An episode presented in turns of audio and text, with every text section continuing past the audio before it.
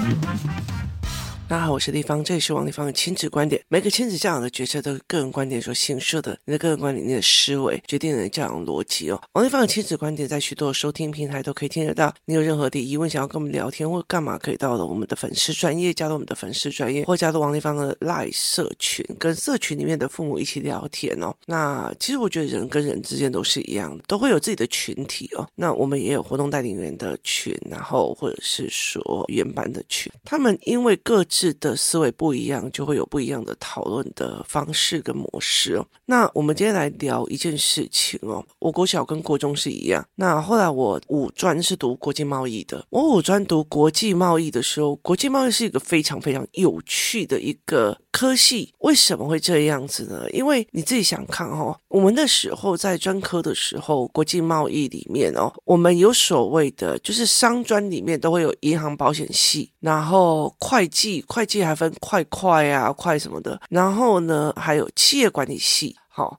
商业设计系，好，然后嗯，我忘记还有几个系的。那这科啊，什么科？因为我们那时候是科，不是系，哈，那就有趣啊，因为只有国际贸易。科哦，国贸科，它很大的一个东西就是呢，因为我们要做国际贸易，那你的东西是大的，而且是虚的，所以它就是非常有趣的一件事情，就是因为你是做国际，所以英文一定要很多科目，所以我们有很英文、英文绘画、商业英文这样子哦，就一堆这样子啊。因为我英文不好的，一直被当。那接下来呢，接下来就会开始会有。你所有的科系你都要学，例如说我们会学会计，所以我们有学会计，我们会学统计，好，然后我们会学银行保险，就是银行保险系的那个东西，我们有保险学，然后我们要学，好，那接下来我们还会有。会计呀、快快就是呃，簿记这些东西也也要学，因为我超讨厌会计。那统计学也要学哦。意思就是说呢，我不管你是去企业管理系，还是会计系，还是银行保险系，还是商业设计系，重点在于是国际贸易系都要学哦，就是。他都要学，他是一个混杂的，然后一直到了四五年级以后，他才真正的进入了所谓国际贸易，就是你要去背那种所谓的国际贸易条款或干嘛这样子。那我是从国际贸易出来的，所以等于是我在读书的时候，一下子要切换会计脑，一下也要切换行销脑，好，一下子要切换什么什么。那因为它是专科，所以你还是要读历史。古文观止啊，国文哦，所以其实那些东西其实我们也还要学哦，所以它是一个杂学派。我觉得我自己活得像羊诶，什么东西都吃这样。那后来后来我就去去工作了嘛。我觉得人的第一个工作非常非常的重要，为什么呢？因为它决定了你对工作的定义哦。所以我有时候其实前阵子有一个影片，他在讲有一个议员跑去苗栗的公售还是。中心去用喝茶，有一个很年轻的人被抓到，他其实一大早就在那边喝啤酒，然后在外面喝完啤酒再进去哦。然后呢，那个议员冲进去里面去讲的时候哦，那个人还有一点懵这样子。那有趣的时候的亮点在于是前面那一个人穿着拖鞋，然后。看起来在办公，可是其实他在打键盘。可是问题是，荧幕都没有看。这个其实是我觉得非常非常重要的一个概念，就是就是你的第一个工作决定了你的态度，决定你的思维，就是工作会决定这一些啊。我的工作那个时候其实是一个外貌，所以其实你要跟意大利人、法国人啊，然后或者是很多的那种所谓荷兰人，因为我们老板是荷兰商，所以其实要去看他们不同的样貌，在那个年代里面。年哦那我觉得非常非常的有趣。后来我就在想说，我要再继续进修嘛，所以我就去读新闻学，我就去学新闻学，然后去我只有修新闻，就是去补习。补习后面之后呢，没有考上，我来台北。台北那个时候，我就是哎，不一定要学新闻，我要学大众传播。于是我又学去学大众传播，然后那个时候想要直接考研究所，所以我就又去研究，因为我们的科系会学说，你要另外有一个副科，你要考政治学、经济学还是会计学？意思就是说，你进去大众传播里面哦，你要走哪一个方向？是走商业财经的，还是你要走社会学的，还是你要走政治学的？那社会学我。不是很喜欢。那经济学，你知道，因为我后来才会理解，专科的经济学其实是条列式的，没有逻辑。基本上台湾的经济学也都没有教到很逻辑啊。那所以那并不是我很想要的东西。后来我就去听政治啊，一刚开始听政治的时候，我真的很痛苦。我也在讲过这一段。后来到最后。呃，老师要考试了，我就没有办法，我就去把逼我自己去练。那后来我才会发现，哇靠，政治是有逻辑的，它是有一个脉络逻辑的，你知道吗？我等于如鱼得水，因为。国小是片段的，每一科跟每一科里面没有逻辑思维，没有判断。然后呢，国中更没有，它的那个东西是肢解的。你背黄河经过几个流域有个屁用啊？它没有逻辑的，它也并不会告诉你，因为黄河经过这几个流域产生不同的经济价物，经济作物会产生不同的政治体系，政治体系会产生不同的，没有这样教，它所有东西都是片段的。那后来五专的时候，因为它是专科，它是一个专门为了所谓你去贸易商啊、工厂，你是可以去做国贸人员。就是我今天工厂想要出货，我今天有几个货柜要出，我是国贸人员，我可以去做所谓的开 LC 信用状或干嘛这些人。所以它是操作性的，它并不是一个逻辑全盘思维的。我那个时候整个专科到了五年级的时候，我才比较开心的一个原因是我学的经济。地理跟所谓的国际行销，一环扣一环，再扣一环。你要告诉我逻辑，你不要告诉我片段的。那后来，其实我去读新闻学跟大众传播的时候，我发现，你知道大众传播就是就是你要去背很多什么第一届的什么行政院长是谁啊，然后又经过哪些谁，因为你不能没有尝试，所以你其实有一些所谓的这些东西你要去死背的哦。那也很苦哦。可是后来我真的认真去看政治的时候，我就觉得哇靠，超有趣的，因为它是一个政治思维，它是一个逻辑。后来我就倒台了，然后我直接去考政治系，所以我就考上了。那后，后来就遇到几个老师这样子。那我为什么会讲这些经历呢？因为呢，很多人在问我说：“王立芳，你的思维是怎么去训练的？”哦，就其实我有时候会去看到某一些，就例如说，在中国的 YouTuber，他们跑到美国之后，他们在叙述一些事情的时候，下面有很多人问你为什么可以在那个地方建立那个逻辑哦。那这我觉得是蛮有趣的，因为其实中国有一批人，其实他们的逻辑跟思维，还有他们想要试图想要在学术界里面做的一些事情，其实我觉得甚至比台湾的一些教授好。后来其实我有时候会去听他们的公开课，例如包括政治思想史，那我们也有包括去读政治思考史哦。那我就看到一个教授他在讲一件事情，我就觉得诶。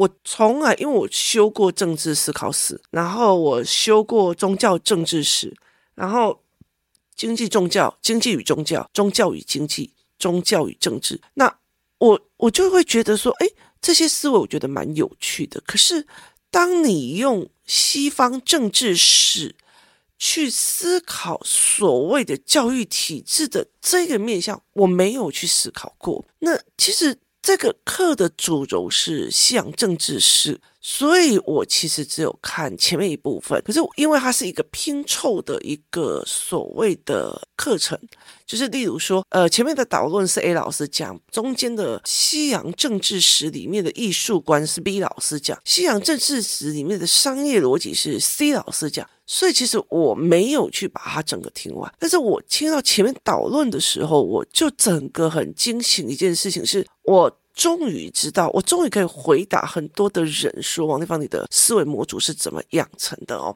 那这个人其实我觉得很有趣的一件事情哦，其实有很多人，就是尤其是海外的中国人在。讲中国这件事情是，我是很早期的时候，我的公司下游厂商就跑到中国去设厂，所以那个时候设厂的状况，就是中国真的开始改革开放的时候，它有很多的状况。那其实我大概都有理解到，因为那个时候我们有很多的厂商在那边设厂，那包括我自己的亲人或者是我们自己家族里面的人哦，所以其实我会很清楚那一段的东西。那他们在讨论这件事情的时候，他们在讲一件事情是毛泽东他那时候他是跟俄罗斯很好的。那蒋家其实包括是蒋经国总统，他也是是俄共那边培养出来的人。那庚子条款的时候，就是呃清朝跟其他国家在打仗，然后后来赔款的时候，美国人是。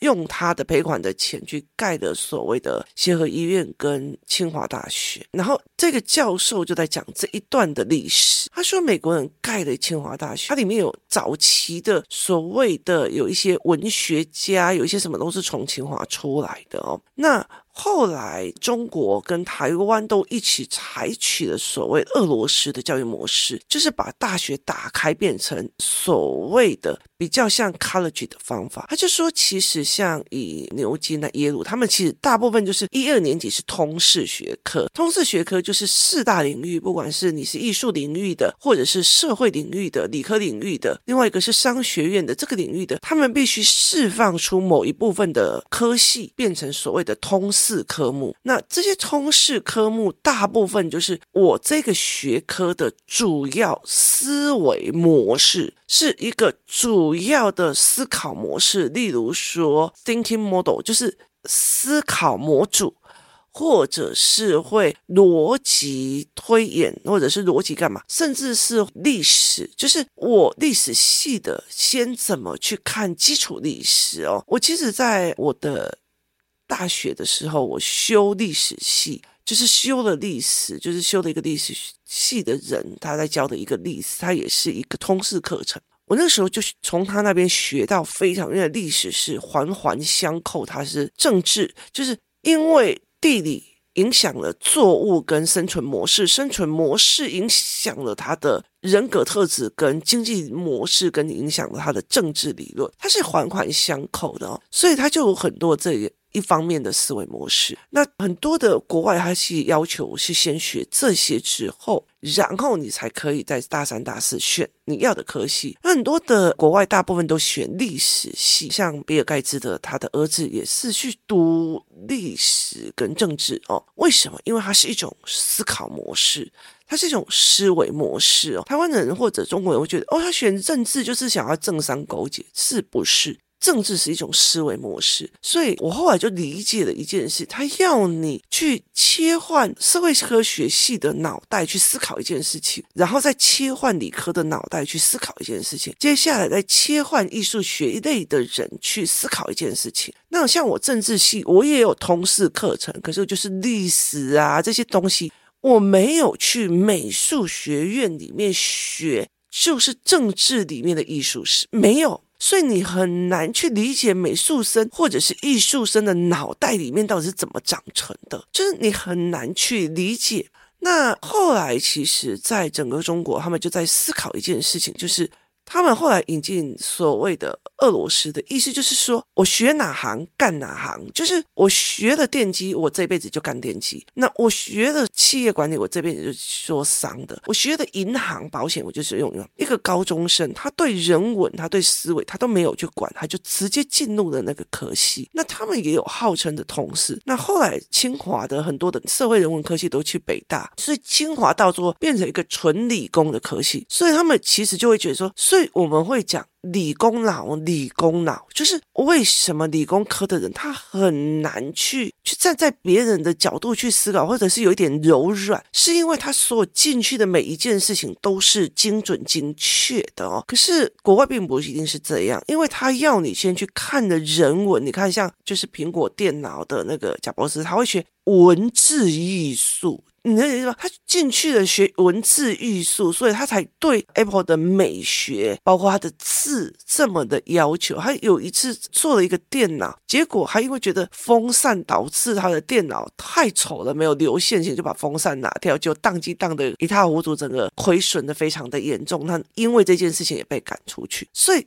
这是一件非常有趣的一件事情，就是就是他是学理工的，但是他去学艺术跟书法。这些非常有趣的一个概念哦，所以它其实可以去产生一个既让人家觉得很美，然后又是一个理工的产品哦。以前那个你这样看 IBM 跟 S 的电脑，那你就理解一件理工科出来的跟美感出来是完全不一样的思维模式哦。那所以其实 Apple 还可以另外定价。那在这里，其实我就觉得有趣的一件事，所以。其实中国这一系列在检讨的这一群人，他们就因为说，因为你没有任何人文素养，而且你没有跨学科的思维，所以导致他们在讲说，一些理工科就是读得很高，但是思维上很变态固执，然后呃很偏激这样，这是他们那边在说的哦。那很难沟通哦，为什么？然后他就说，因为。当你去学一样东西，例如说我学历史，我用历史的脑袋去思考一件事情的时候，我就是用历史脑；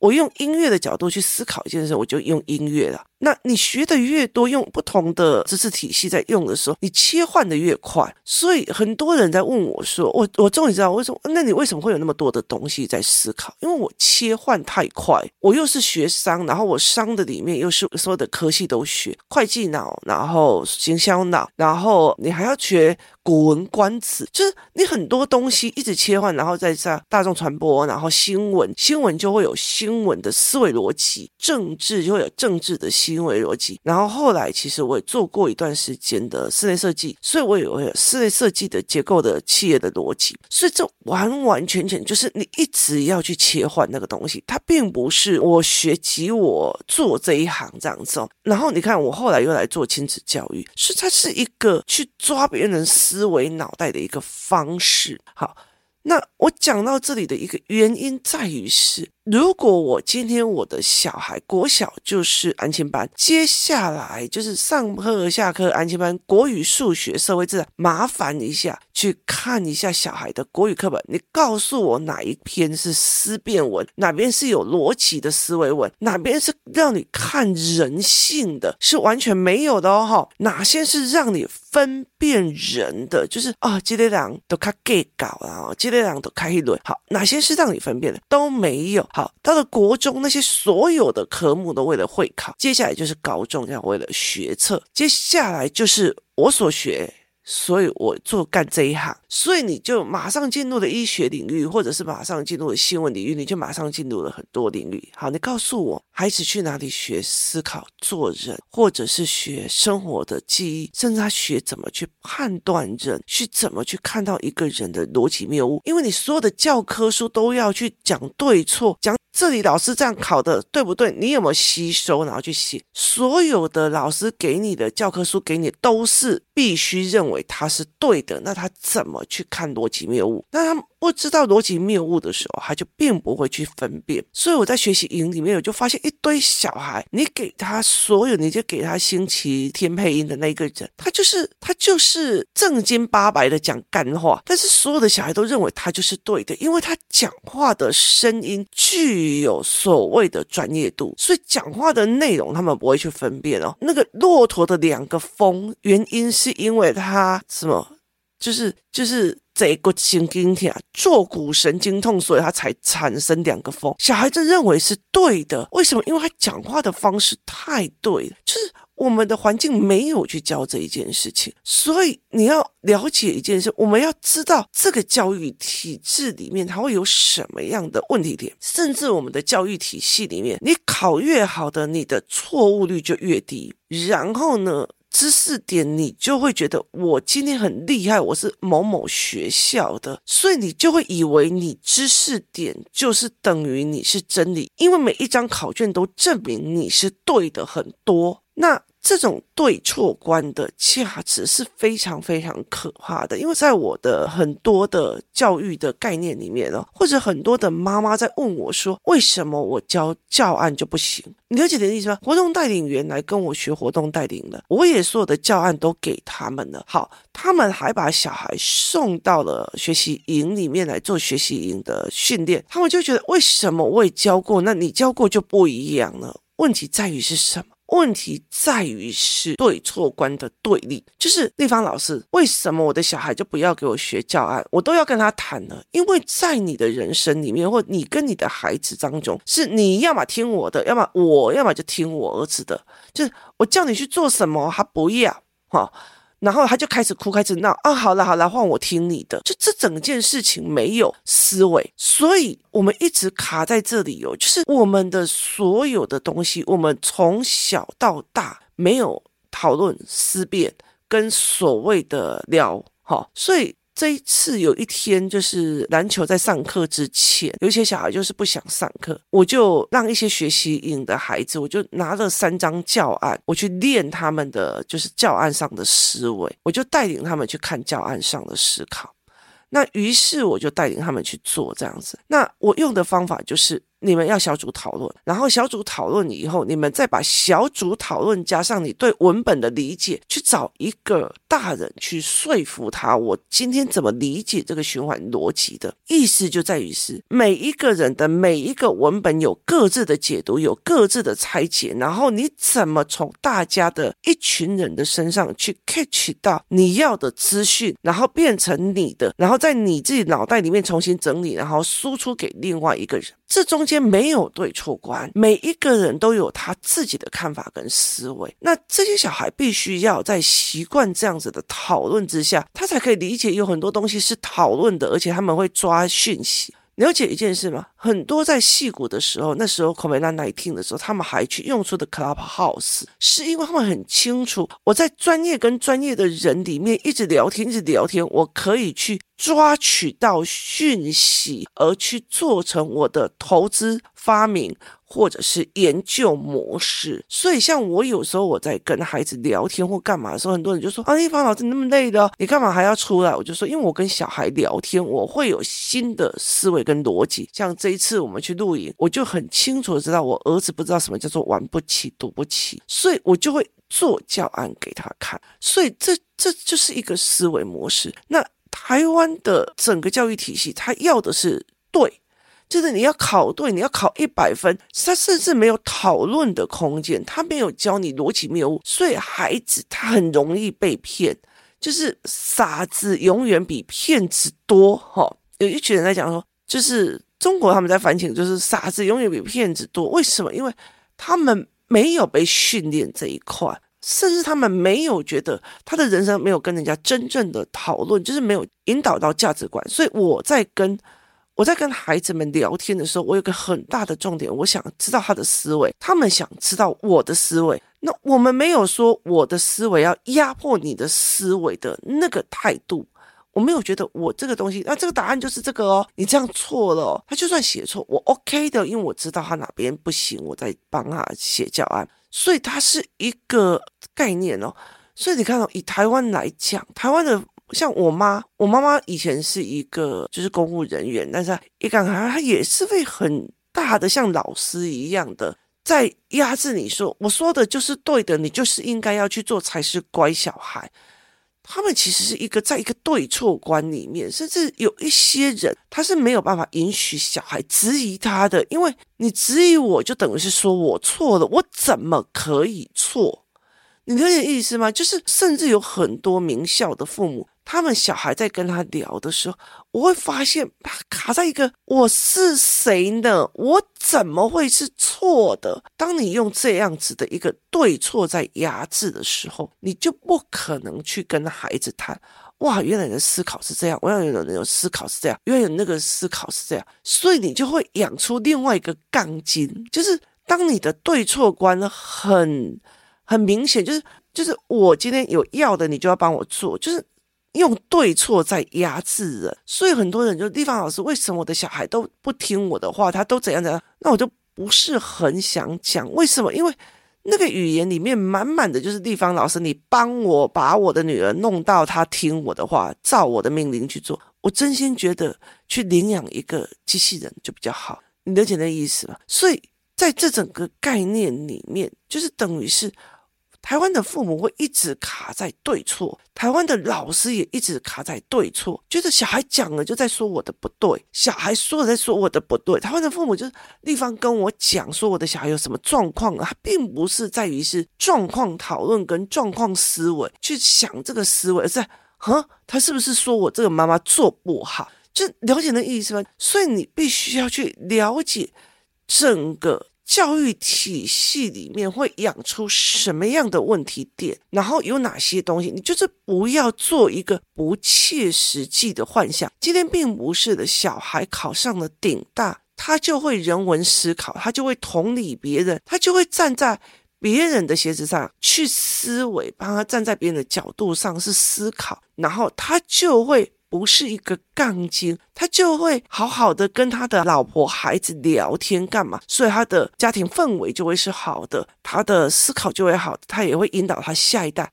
没有哦，不要这样想，把整个教育体制，他每一个时段都在学什么，用什么，他怎么来的？他是一个军系的人组出来的政府所想要养成的人民。他是一个革命家，一个一个军人去做出来的东西，所以你必须要去思考这一点，然后你就不要有不切实际的思考，就说没关系，我的小孩如果考上台大了，他就会既懂事又乖又会思考又会怎样？没有，我觉得这个东西是最重要的一件事情。我觉得后来，我觉得当我去了解这一块的时候，我是完完全全不管小孩的作业、功课或干嘛的。很大的一个部分，他来跟我求救，约分什么有的没有来跟我求救，我来帮。可是像我女儿高中了，我就完全不鸟，我就开始赶快的练她的思维模式，多维的思维。我今天有可能丢给她一个商业思维，我明天丢给她一个艺术家的思维，我明天让她去看为什么有钱人他都在做美学教育跟艺术教育，我让他们去思维这一件事情。我甚至让他看到不同的国家领导者，他产生出来的教育体制的思维会是什么，然后他又是怎么做，这就是最重要的一个概念。我们要去理解整个教育体制怎么来的，然后他是站在什么样的角度去思考，然后我们要很清楚的知道一件事情，他。成绩好不代表他有办法帮你练出思维性，帮你练出同理性，甚至他会用切换不同的角度在思维一件事情。所以有时候会看到爸爸很硬，小孩也很硬。爸爸可能学理工的，小孩学什么的？一个理工脑的去碰上一个艺术脑的，然后他们艺术脑的没学过理工的思维，理工的没学过艺术的思维，所以他们就会呛起来了。这才是一个最重要的一个思维点。是，如果我是学音乐的，我站在那个程度里面，我也会是这样子想。你会有这样子的一个，你才会有办法同理。所以，这是一个我们教育体制里面的另外一个思维。我常会知道，知道自己的状况，才知道自己要的是什么。我就常告诉我自己，不要做那不切实际的幻想。所以我才会这么认命的去写教案，去跟孩子聊，去跟孩子做很多的思维逻辑。我才会带着孩子到处的去跑，去跑学校，去跑啊。为什么？因为我要去切换他们的认知，我要让他们一下子站在泰国人的角度去思考。哦，是这样。一下子站在菲律宾人的角度去思考，一下子站在日本人的角度去思考，为什么这个东西这样做？为什么那样做？为什么是这样弄？所以我去带他们去华马夜市的时候，会让他说：如果你在这里，然后申请的这个夜市就没有半个人来，那你怎么思考？然后又要怎么结合泰国人的人民个性去做出一个突破点？同样一件事情，台湾不会叫一堆男生穿着那种衣服在那边跳。泰国人他做得出来，我们台湾人的男生做不出来，所以这完全不一样的。所以这这一个是一个非常有趣的一个思考模式。这里面还有非常非常多的黑暗面跟美感跟很多的细节，但是在 Podcast 里面不能讲太多，所以可以提供大家去思考看看这个逻辑。其实很清楚的一件事情，去知道不是这样子在思维的哦。你大家可以去想想看，其实不是小孩把他丢进去他就好了，因为他根本。没有在教这一块。今天谢谢大家收听，我们明天见。